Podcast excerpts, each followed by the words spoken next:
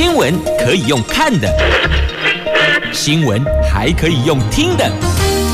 亲切的早安问候，专业的新闻分享，欢迎加入美英主持的 News Online，说新闻给你听。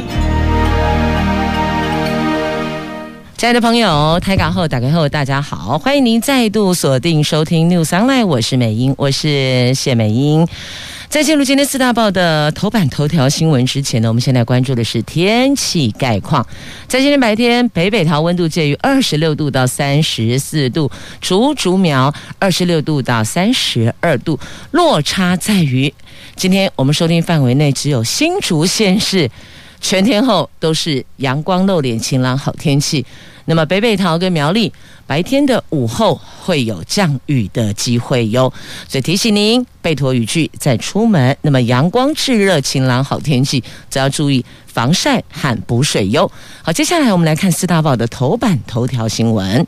在今天四大报头版头，中时讲的是疫苗，指疫苗的施打对象。朝令夕改，政府应该要道歉。那说这个话的人是游盈隆。好，那么在今天的联合报头版头讲的是基本工资，明年有机会可以调涨基本工资。这个不仅是劳动部的阿春啊部长供，诶，连经济部长也表态的说，GDP 成长你不调薪很难呐、经济日报头版头条：晶圆代工涨价还没完呢。三星听说传说有人说要涨百分之二十，这个凸显了景气的热络。那自由时报头版头条讲的是毒品，打击大麻列为反毒的首要啊。未满二十五岁就牵涉到毒品采验六百多种毒品，哎，毒。跟赌都千万碰不得啊！好，这是今天四大报的四则头版头条的新闻。我们先来关注的是在中国时报头版头跟疫情有关的哦。这个第一批的九十三万剂的 BNT 疫苗预定今天的清晨运抵台湾，两个星期风险检验经过卫福部食药署审查后，九月中旬可以启动施打。预估下个礼拜，另外还有九十一万剂。会到台湾，那这两波的 BNT 疫苗将优先提供给十二岁到十七岁的学生，等于就是呢十八以下、十二以上。那其次是十八到二十二岁的青年，疫苗接种策略是再度转弯，虽然大受学生的欢迎。却让三十岁跟四十岁的青壮年大失所望啊！还记得吗？在昨天上午的 News Online 的节目里边，特别有提到了哦。中壮年族群觉得成了疫苗孤儿，因为原来他是单选莫德纳，还没等到莫德纳，听说 BNT 来了，结果 BNT 施打对象的年龄族群优先排序又不是他们，所以感觉到似乎被遗忘了，因此让三十岁、四十岁的青壮年大失所望。那中研院的研究员何美香认为，卫福部是依据原则做这个调整的。应该要讲清楚。那台湾民主基金会的董事长游盈隆痛批政府是朝令夕改，是不负责任，应该要公开道歉，请求人民的原谅啊。那新北市的副市长刘和然昨天也说了，看到疫苗陆续到台湾，这个是好现象。但是指挥中心宣布特定族群可以施打，又让一批年轻人的心情落空了，觉得似乎好像。是被政府给放弃了。那由永林基金会、台积电跟慈济采购捐赠的一千五百万剂的 BNT 疫苗，第一波原定昨天晚上要到，但没能成行啊，因为原来就已经有预告说，他们的班机似乎在过去的运送疫苗的记录当中都会推迟一点点时间呢，所以本来就预估可能昨天晚上是到不了的，但是抓。今天的清晨凌晨可以到货，这之前就已经有提出来了哦，就已经有让国人知道了。其实昨天半夜到跟今天清晨到，一组赶快了。那么第一波已经来了，但因为那个时间跟剂量的关系哦，那我们后续还有一些 SOP 的流程要走，所以得全部走完了，确定没有问题的，才会安排接种哦。好，那指挥中心原来规划 BNT 疫苗优先提供给十二岁到十七岁学生在校园内造册跟接种，接着是第一类到第十类接种对象依序施打。但是哦，在民调显示，蔡总统的年轻人支持度降低了。民进党的郑国会跟英系立委呼吁，大学开学在即，已经快要开学，大部分开学大概大学的部分是抓九月中旬到下旬前后哦，就陆去开学了，那么所以呢，特别强调不要漏接青年族群。那因为有这样的英系立委的呼吁，那指挥中心在礼拜一政策大转弯，宣布。打完十二岁到十七岁的学生之后，立刻接上十八岁到二十二岁，因此引发了其他年龄层的抱怨，这个被插队了，让三十岁到四十岁的青壮世代要心生不满。那面对政府的疫苗政策一再转弯，尤银龙也就是这个基金会的董事长哦，台湾民意基金会的董事长，他说，当指挥官陈时中宣布改由十八岁到二十二岁优先施打，可以想。听到的人会有多错愕啊！尤其是满怀期待、刚登记 BNT 的三百四十一万国人，请问对他们这样公平吗？符合正义原则吗？那也痛批这个决策是指挥中心从去年一月份成立以来所做的最愚蠢、最粗糙、最令人气愤，足以走上街头抗争的决策之一呀！所以他说失信于民，陈时中应该要认错，应该要自请处分呐！所以所有的问题全部都出在疫苗的数量没到位。如果今天数量都到位了，所有的国人通通可以接种，一个都没有少。今天这些争议跟纷扰也就都不存在了嘛，所以回归到原点，一个检讨，一个也是要去追疫苗什么时候到，要双管齐下哦。那么这个是在今天的中时的头版头条，翻开内页的 A 三版面，还有相关的跟疫苗跟疫情的报道哦。那么冷链的区块 BNT 的冷链考验，地方政府说有信心啊。好。BNT 第一次到台湾来啊，那么在整个存放运送的部分也要揣揣看。继续我们来关注跟钱有关系的、跟劳工朋友的薪资，还有跟财经相关的新闻。先来看联合报的头版头条新闻：这明年的基本工资有机会往上调喽。劳动部九月将召开基本工资的审议委员会，继劳动部长许明春先前表示，去年的劳工已经共体时间，明年我们要朝正向前进。经济部长王美花昨天也表态说呢，主计总处预估今年的经济成长率达到百分之五点八八，那基本工资说不能调，恐怕很难呢，因为你 GDP 有成长啊，你怎么能说不调薪呢？说不过去嘛。那目前疫情变数。没能完全消除，但是劳动部跟经济部两位部会首长罕见的同声表态，外界认为明年的基本工资是涨定了，只是涨多少呢？这可能还要邀集业界来喝喝咖啡。谈谈是非吧。那王美花昨天说，今年制造业及内需产业因为疫情呈现了两样情，但是制造业出口畅旺，带动经济大幅成长，基本工资很难不调。那基于服务业跟制造业的差距太大了，经济部会提出各方都可以接受的。配套方案，但最后还是要尊重基本工资审议会的决议。那值得注意的是呢，主计总数日前预估今年的经济成长率是百分之五点八八，距离百分之六只有零点一二个百分点。而政府十月份即将开放五倍券，国发会的主委龚明鑫说呢，五倍券效应如果反应比较快，会落在今年的第四季。那今年经济成长率有机会到百分之六，这个。意味着，随着经济成长率的持续拉高，调涨基本工资形同是箭在弦上，不得不发痒。那原本估计受疫情影响，第二季的内需服务业营业额会大幅减少，就没有想到出口畅旺，整体经济成长表现是好的。行政院也倾向共享，也就是明年基本工资调涨。可是啊，制造业好的不得了的同时，我们内需服务业却因为三级警戒而面临重大危机，所以你会发现哦，制造业。服务界南辕北辙呀，那经济部长也说了，以前从来没有过落差这么大的两种样态。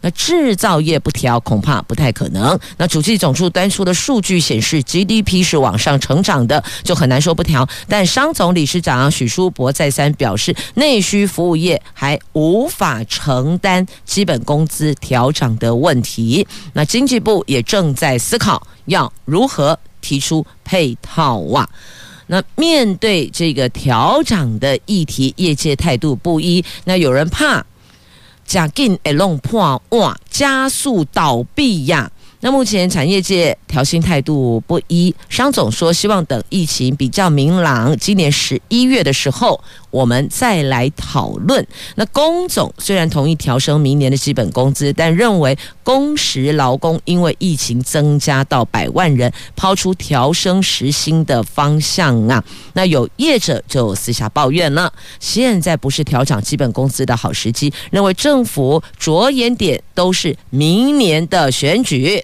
都是为了明年选举在规划，这根本就是政策买票啊！有服务业认为，去年以来受到疫情影响，特别是今年五月提升到三级警戒，产业受创到现在。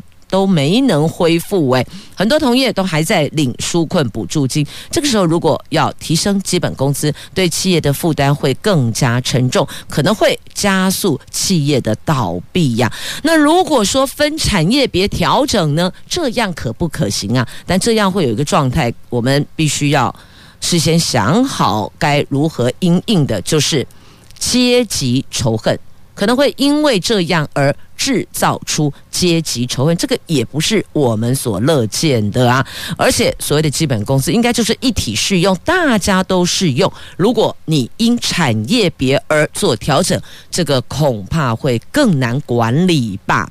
好，所以这个就是假设制造业调整，但是服务业不调整的话呢，这个还是有。难以预料的后续的问题要面对，所以这个都是要思考的。因此，像这个商总说：“哎，那是不是到十一月我们再来讨论这个问题？因为你讲的是明年一月的调薪嘛，那是不是十一月的时候再看状况来做调整定夺？调还是不调？亦或者调的话调多少？他的意思是这样。所以商总跟龚总都有提出不同的看法。那请问您认为呢？”好，看完了跟大家薪水有关的新闻，接着来关注财经新闻。来看《经济日报》的头版头条。嗯，我看先看头版下方好了，因为跟工作跟薪水哦也有关系的，就无薪假。人数到五万八千人，这个数字写下了新高。实施无薪假的企业厂家家数达到四千八百二十二家，住宿餐饮占其中的四成二。百分之四十二了，旅行社增加是最多的。我国疫情警戒降到二级，无薪假包括减班休息情势却不降反升啊！昨天劳动部发布了最新的无薪假的统计指数，目前实施无薪假增加到四千八百二十二家，人数是五万八千七百三十一个人。这两个数字都写下了这一波本土疫情以来无薪假的新高，其中住宿餐饮占了四成二，但是当中。以旅行社的增加是最多的啊。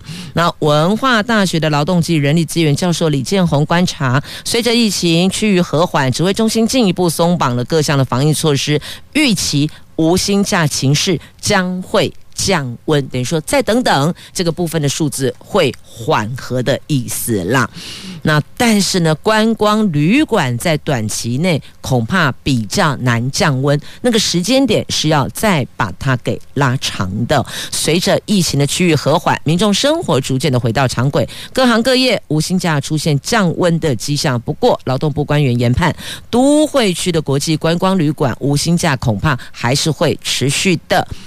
很难在短期之内明显的降温呐、那这段这个无薪假的统计也显示哦，这宜兰南投无薪假的情势稍微和缓了，有减少人数。那主要就是景区旅游八月底回温出现人潮，所以有区域和缓，但这个时间还是要再把它拉长做观察。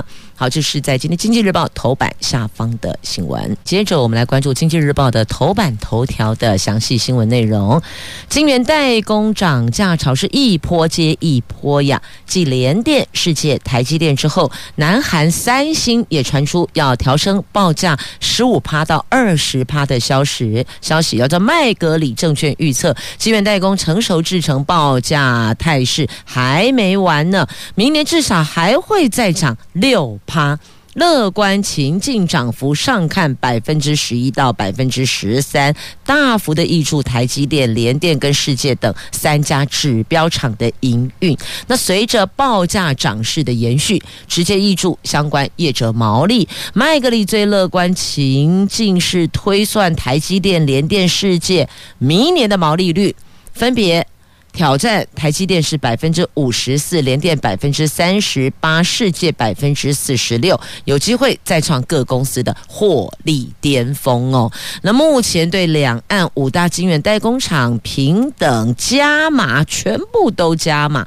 大陆货品只有中芯国际跟华虹半导体对台积电、联电、世界目标价，台积电是七百六十五点九，联电是六十九点五，世界是一百五十五点九，看好。成熟制成的涨幅领先，推荐优先加码联电和世界样。好，那这个部分有关财经区块哦，还是要提醒大家，投资理财有赚有赔，小心谨慎呐。那接着来看股市，也是在《经济日报》今天头版版面的新闻哦，这台湾股市。迎来了七百七十三亿的资金活水呀！昨天台湾股市终止连七涨，而且上演了一万七千五百点的攻防战。由于兆丰金、大立光、开发金等等，总计七百七十三亿元的现金股息，预计在今天。明天这两天会发放入账，在资金活水的增援下，可望再继续多头反攻的动能。昨天台股随着美国股市走跌，航运、钢铁等传统产业族群资金窜逃，台积电跟金融指标股也拉回来休息了。尽管外资买超一百四十四亿元，而且还连四买共七百九十亿元，但内资先行获利了结。大盘一度回涨，回测季线一万七千三百八十一点支撑。不过半导体强势撑盘，指数尾盘一度翻红，最高到一万七千五百零三点，但中场还是小跌了十六点，最后收盘在一万七千四百七十三点。这连三天在季线之上，成交量则因为航运股在内外资同步带量下杀，比较前一天是。增加到三千六百五十三亿元呐！好，那外资汇入我们的台币连四升，来看一下我们的汇市，这热钱继续的流入，激励新台币汇率连四升。昨天台币汇率升值三分，最后收盘在二十七点七四二元。好，以上是在今天《经济日报》的头版版面的新闻，提供给您做参考了。那么接下来我们要再关注的是《自由时报》的头版头条的新闻：毒品，毒品，一直以来三令五申要和毒品保持距离，不管是毒或是赌，赌博的赌跟毒品的毒哦，这个通通要列为拒绝往来户啊。这法务部有鉴于国内年轻人沾新兴毒品的人数是越来越多，还有近年来的大麻染台趋势是越来越严重，所以呢，法务部定出了三大的反毒新策略。今后凡是查获二十五岁以下的牵涉毒品者，一律对他们广筛六百多种毒品，而且把大麻列为首要的打击目标，以及锁定盛行率、混用致死率高的 MMA，还有喵喵跟一粒棉这些毒品，查获涉毒者都要加验这些毒品。法务部强调，要痛打新兴毒品及大麻犯罪，还给我国人无毒家园呐。据了解，新兴毒品的年轻使用者是越来越多了，因此决定查获未满二十五岁的，对他们要扩大采验体内有没有已经公告的六百多种的毒物反应，再以戒治等治疗来辅佐他们戒毒。那此外，满二十五岁，但是呢是在旅馆吸毒开毒趴，施用三级或四级毒品，以及二十五岁到二十九岁。但是呢，你沾惹了一级、二级毒品的，也比照扩大裁减呐。那再者，国内不断有人诉求大麻要合法化，法务部对此强调，只有打不过大麻的国家才会选择开放控管。我国不仅短中期内都不可能同意，还要严格的查查，把大麻列为首要的打击毒品，对涉毒者一律加验大麻反应。那大麻已经在全球泛滥，如果不下重手遏制它，恐怕会让民众产生错误的认知。保护司长黄玉也说，很多人都说美国大麻合法化，其实没有这回事啦。七月间，拜登总统才说了，希望提案。把大麻列为管制药品的，所以你说不要跟我说美国大麻合法化，你看他们现在总统都说要把它列为管制了，让嘛已经得走啊，人家也已经在做调整了。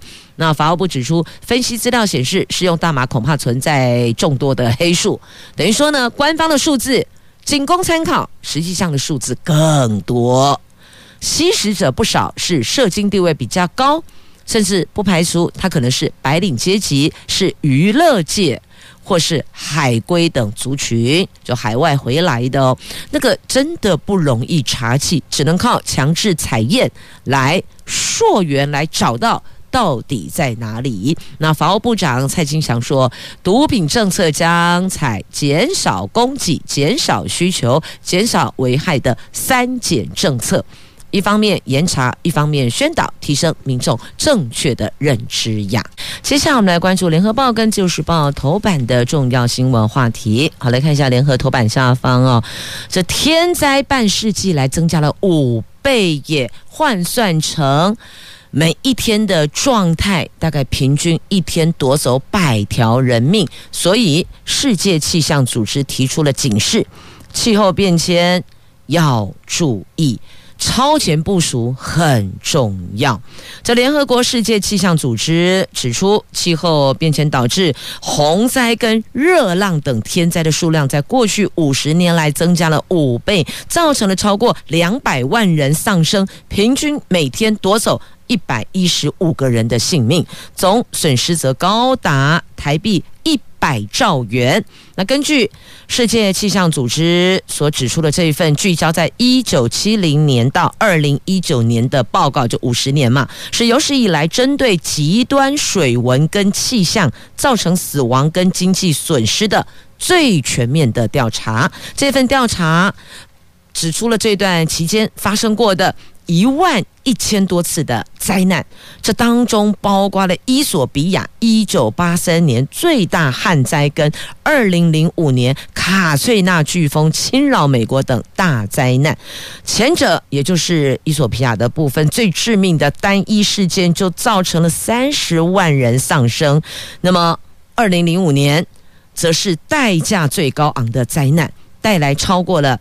一千六百三十六亿美元的损失呀。那世界气象组织的秘书长说，极端天气跟致灾性降水数量正在增加，而且因为气候变迁，在世界上的许多地方都会日益频繁跟严峻呐。加恐怖呢，这气候变迁造成这么多的地球上的生命丧生啊！那这段期间内，旱灾是夺取人类性命的最大元凶，导致大概六十五万人丧生；风暴造成了超过五十七万七千人死亡。在这个时候，洪灾导致将近六万人罹难。所以你看，极端气候加恐怖呢，导致了。五万六千人丧命。那比较正面的是哦，在灾害损失跟频率激增的同时，每年的死亡人数也从一九七零年代的超过五万人降到二零一零年代的大概是一万八千人呐。显示更良好的防灾计划是有所回报的。这也告诉我们，超前部署是很重要的。所以你看，因为。有良好的防灾计划，所以呢，那么在这个部分所影响到的、所造成的损失、人命的伤亡，它是有减少的。所以在这个部分呢，也特别提醒了地球上所有的国家要重视，要朝前部署，要来规划哦。这个是在今天的联合报的头版下方，针对。WMO，也就是世界气象组织所提出的警示，也呼吁地球村上的每个国家、每一位民众都要注意呀。那 WMO 也希望这份报告。它提供了每个区域详细剖析的内容，能够被用来协助政府发展保护人民的政策。它没有特定国家哦，龙五全部进来了。那么，但呢，这一份报告也警告各国的天气跟水文观察系统存在严重的差距哟，特别特别是在非洲。部分的拉丁美洲，还有太平洋以及加勒比海的岛国，让这个预警的准确性也因此有大打折扣啊！好，那么接下来我们再来关注《自由时报》头版版面的这个新闻，也是跟生命有关系、跟健康有关的哦。这高血压治疗指引将下修，血压低于一百三，心血管风险就会降百分之二十六哦。这个是台大医院参与跨国合作研究，经过三年时间追踪，发现中老年的华人将收缩血压控制在一百三十毫米以下，心血管的风险就下降百分之二十六。这项研究在今年的欧洲心脏学会年会发表，而且刊登在期刊。根据研究结果，我国高血压治疗指引标准将下修。那并列第一的作者的王宗道是台大医院心血管中心主治医师。以及台湾高血压学会的理事长，他说，这项研究跨越台湾、中国、日本，总共有二十六个医院和学术单位共同进行的，募得了八千五百一十一名六十岁到八十岁高血压病患，其中台大医院有收案两百名。那研究分为积极治疗组跟标准治疗组，将积极治疗组收缩压控制在一百一到一百三，那标准治疗组收缩压控制在一百三到一百五。我们花了三年时间，分别分两组去进行追踪，发现积极治疗组的心血管问题风险比起标准治疗组低了百分之二十六。那中风、急性冠心症风险下降大概有三成，因为心血管问题导致死亡风险下降了二十八趴，其中急性心脏衰竭风险下降的幅度是最大的，七十三趴耶。这个下降幅度真的很大，数字会说话嘛？从这上面就看出来了，怎么做才是对病患最好的？那王宗道医师说，急性心脏衰竭跟高血压是最相关的，因此血压控制后风险下降幅度会最多。那另外，民众到医院量血压很容易紧张，数值常常会比你自己平常在家里量测的还要高。那这份新指引除了下修标准值。也将医疗现场等因素纳入其中，强调居家跟定期的量血压是高血压防治的基本功。很多人只要到医生馆呢，美女会呀，那个就紧张哎，有没有？尤其是长辈哦，开始紧张，那个没事血压就一直往上飙，但是平常每天在家里定时量测血压，那个数值都正常啊，所以那是心因性造成的短暂的血压飙高，所以还是要回归到。平常在日常生活中，每天定时的量血压，要注意那个数值的变化。那收音机旁的听众朋友，帮爸爸妈妈注意一下这个数字的变化哟。昨天的总统府前好热闹，开趴了，开 party 了。总统、副总统、行政院长跟冬奥英雄在府前开趴，嗨翻了总统府啊！这昨天举办的 Our Heroes 欢迎冬奥英雄。那昨天在现场的有我们世界球后戴资颖，有举重女神郭婞淳，柔道男神杨勇伟，鞍马王子李智凯，好多好多。那总统是逐一点名，而且妙语如珠啊！非常亲切的跟选手们话家常，而且他发现，哎，其实我们那个冬奥金牌李阳王麒麟哦。这个李阳其实身高挺高的耶，只是因为他摆在王齐麟旁边，因为王齐麟更高，高卡洛卡啦，所以才显得好像李阳比较小鸟依人，其实并没有哦。结果大家听到总统这么说，全部哄堂大笑啊！那总统也逐一点名台湾英雄们，我们的冬奥选手，那还有就是给大家加油打气，三年后。巴黎奥运再拿金牌，让世界看见台湾呢。相约三年后。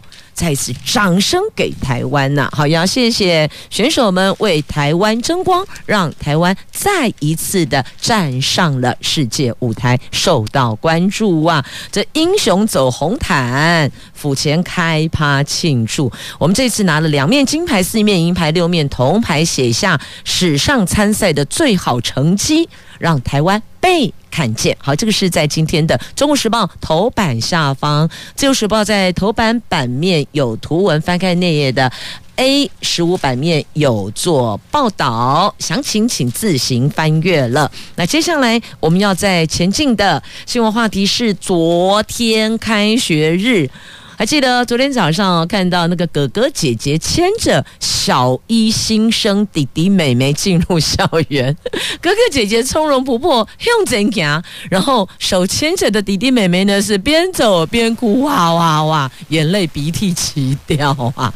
还有妈妈很厉害，直接跟小孩讲说哦，这小一新生女儿嘛，就跟他讲说。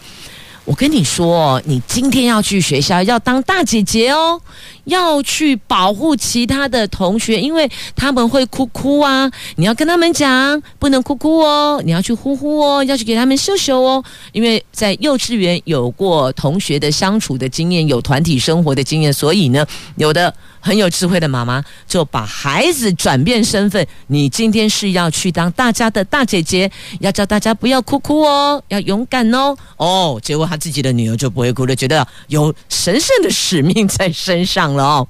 但昨天开学日，当然也是因为从去年的五月中到现在这史上最长暑假的结束哦，学校是严阵以待，防疫最高规格啊。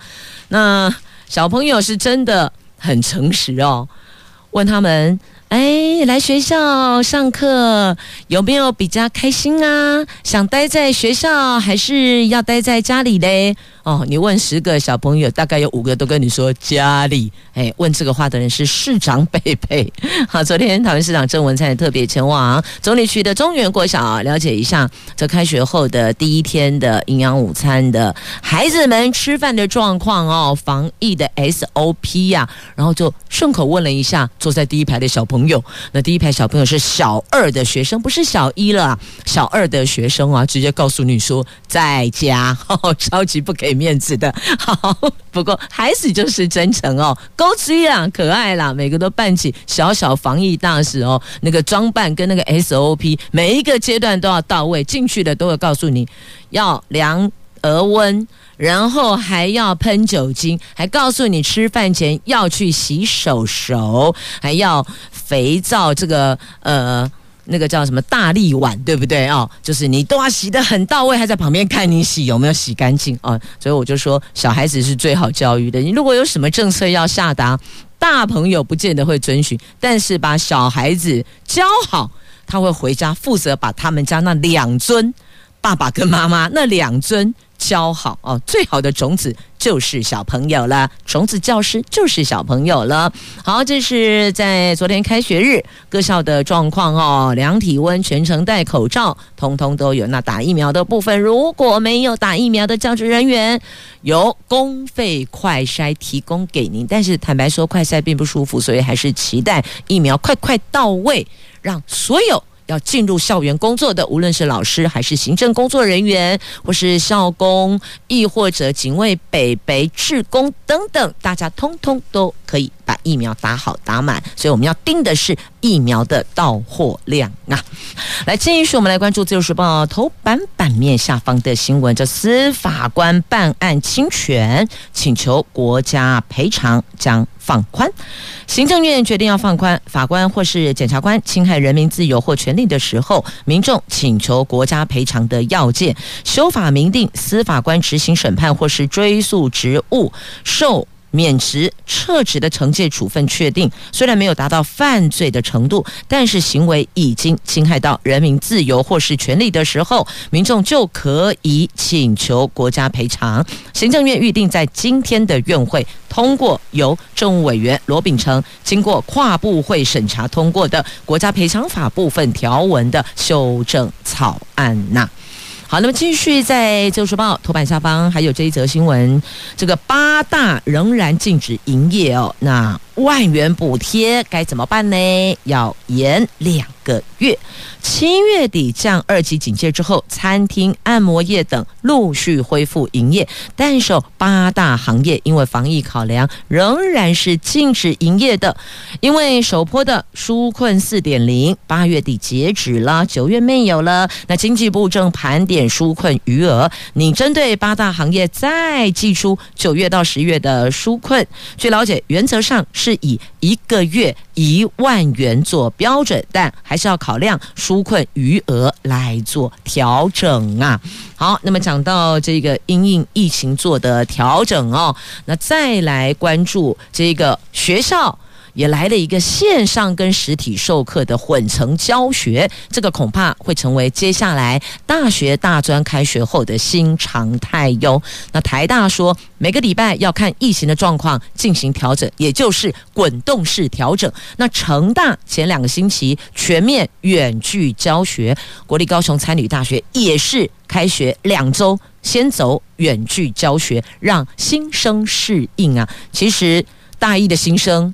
在今年的六月前，不就是高三学生吗？基本上都是应了啦，只是说学校也要做一些因应跟调整哦。毕竟你看，五月中到现在到九月，我们大学来讲是到九月，九月中来算的话，有四个月的时间呢，所以学校也要做一些调整，但。可以想见的是，未来这种线上授课跟实体上课混成教学会是大专院校的新常态呀。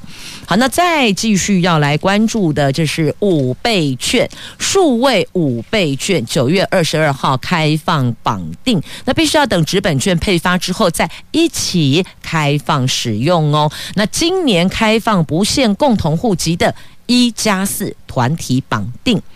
那争取绑定，其实各家银行提出的回馈也不一样哦。像台银回馈百分之十六，民间的其他的银行企业喊加码两千元。好，这是振兴五倍券即将上路，金管会后昨天邀集了经济部银行跟支付平台开会，拍板数位券在九月二十二号提前开放绑定，直到明年四月底使用期限截止，绑定之后就不可以更改了。五人团体。绑定为二十二号到十月一号，由预除错期是十月二号到六号。那逾时就不可解除喽。实际启用日期则要等行政院决定。那基本上就是等纸本配发之后再一起开放使用，总不能够说数位券先走，好，我 OK，你先走，没有这样会乱哦。所以就是全部一起开放使用，有实体的纸本券，那也有数位券。那数位券呢，可能就会跟配合的一些平台会有优惠。因此，所有的国人要先弄清楚，到底哪家银行提出的回馈是比较高的哦。那目前各大银行支付平台都在汇整加码提案，一直到目前为止，已经有民间银行提出高达一千到两千元的限量额外回馈，也就是加码。百分之二十到百分之四十嘛，因为我们是五千元呐、那五千元如果多一千，不就多百分之二十？多两千就多百分之四十了。那消费特定振兴行业，譬如说餐饮等等，还有额外的加码哦。那国营也有，台银提出了大概十六趴的回馈。那为了要一网打尽高额消费，支付平台跟信用卡也针对团体绑定特别加码回馈。所以你看，这下子大家要忙的是什么？忙的是振兴五倍券的加码，哪一家的加码比较好？但忙加码，关注加码之余，不要忘了也要盯着我们的疫苗的到货量啊！疫苗不到货，我们就没有办法施打，国人就没办法全部都接种完毕。所有我们可不可以兵分二路？有人关注。数位五倍券，帮忙整理资料。有人盯着政府疫苗到底什么时候来，好吗？好，还是要兵分二路，一起来关注哦。好啦，这个同时关注哦，体力会很疲劳，那喝喝咖啡也是不错的。来，在今天自由时报头版下方，台湾咖啡豆在国际竞标一棒。价格飙到将近一万四千元台币哟！这台湾咖啡首度参与国际拍卖竞标，风味跟品质是备受肯定。嘉义卓武山咖啡农场的日晒一级咖啡豆拍出了一磅五百点五美元，换算台币是一万四的高价。其他有八款的国产咖啡豆也都全数的拍出呢，挺好的。所以零咖逼不要在这个执迷。是执着于国外的品牌没有，其实台湾咖啡豆也是很优秀的哦。